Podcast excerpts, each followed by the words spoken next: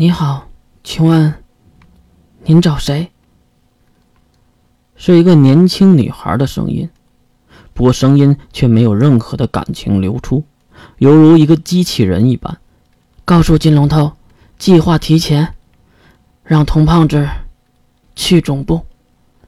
说完，月挂断了电话，然后看向身边的关灵。手机，我就先用一会儿，回头给你买一个新的。听到回头要买新的，关灵就知道这事情不简单了。而三人还是对视了一眼，没说什么。他们知道，现在最能帮助月的办法就是老实的听话。呃，下午有水招的比赛，我们正好去看看。哦，对了，水兵也是掏出了手机。今天早上看了新闻，艾略特家族的二长老被磨成了肉泥。用下水道冲了下去，最后下水道的管道堵塞，居民报警才找到的。也就是说，水兵冷静的话语到这里就停下了。一旁的四门接过了话：“呃，也就是说，这五个长老就剩一个大长老了。艾利特家族还真够惨的呀，是吧？什么人啊，就针对他们。”月当然是一阵傻笑，哈哈，那谁知道呢？好了，你们去看水招的比赛吧。如果水招胜利了，晚上给他庆功宴。可能有点着急的缘故，月直接对三人摆了摆手，然后直接离开了这里。走开时的脚步也带着急促。目送月离开，三人也是你看看我，我看看你的，半天没有一句话。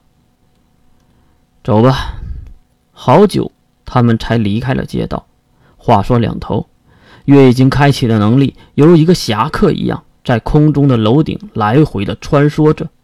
他的目的地当然是艾略特一族的总部。哟，小主，还没跑出多远，身后就飞过来一只黑色短毛猫，一下子就跳到了月的背上。胖虎，去解决大长老，他应该在来的路上。是，小主。一道黑影，黑猫消失，只留下了白色的闪光在空中划过。大约十多分钟后，月终于落在了艾略特总部的门口。看到有能力者落地，不少的保安都走了过来。抱歉，这里是不可以使用能力的。保安边走边说。可是另一个等待已久的声音传了过来：“喂喂，我说，没有眼力见儿啊！”这是我的女朋友，啊！蹒跚走过来的竟然是艾勒特家的大公子童胖子。看到是太子爷，保安人员们也是马上行礼并退后。啊，抱歉，抱歉啊，大少爷，原来是您的女朋友啊，还真是漂亮啊！哼，小子会说话啊！童胖子这时也是走到了月的身边，月也是马上挽起了童胖子那胖乎乎的胳膊。走吧，两个人就这样并肩走进了总部大门。不知道坐了多久的电梯，才来到这个大厦的顶端。随着“叮”的一声，电梯门分左右，月和童胖子同时走出了电梯。出现在月眼前的是一座复式装修的书房。原来整个顶层就是一个居室，四周都是巨大的落地玻璃，阳光也是充足的照入了房间。还有就是那屋内金灿灿的装潢，还真是雕梁挂栋，别有洞天。不过，身为世界首富，就算是这样，也算是简洁了吧？啊，原来是童和小月呀！怎么有空来我这里呀？西兰的声音在里面传了出来，熟悉而又陌生。一个中年男人站在衣长的书架上。手里还拿着书，还时不时的回头看着门口这边。西兰还是那样的瘦弱，但并不是弱不禁风，而是那种精炼的身材。父亲，呃，童胖子刚要说点什么，就发现屋内还有其他人，两个身穿 S 零二服装的男性就站在窗边。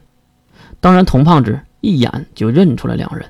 哎呦呦呦呦呦的！哎呀！这不是指定特派部队的十五号大人和十六号大人吗？都在呀。两人完全没有转回头，斜眼的看向童胖子。是啊，是长老遇害，我们能不防着点吗？万一那人要对当家人动了心呢？你说是不是啊，大少爷？这话很明显就是想说童胖子是凶手的意思。不过也对，如果童胖子不是凶手，那就只剩下大长老了。两位，你们是应该调查星家联盟的吧？这样不算是玩忽职守吗？哼，你在教我们做事吗，童先生？话语中带着讽刺和不屑。很明显，在书架上下来的大当家西兰也没有打断他们的意思。一旁的月实在是看不下去了。童胖子，我们来这里是干嘛的？你可别忘了。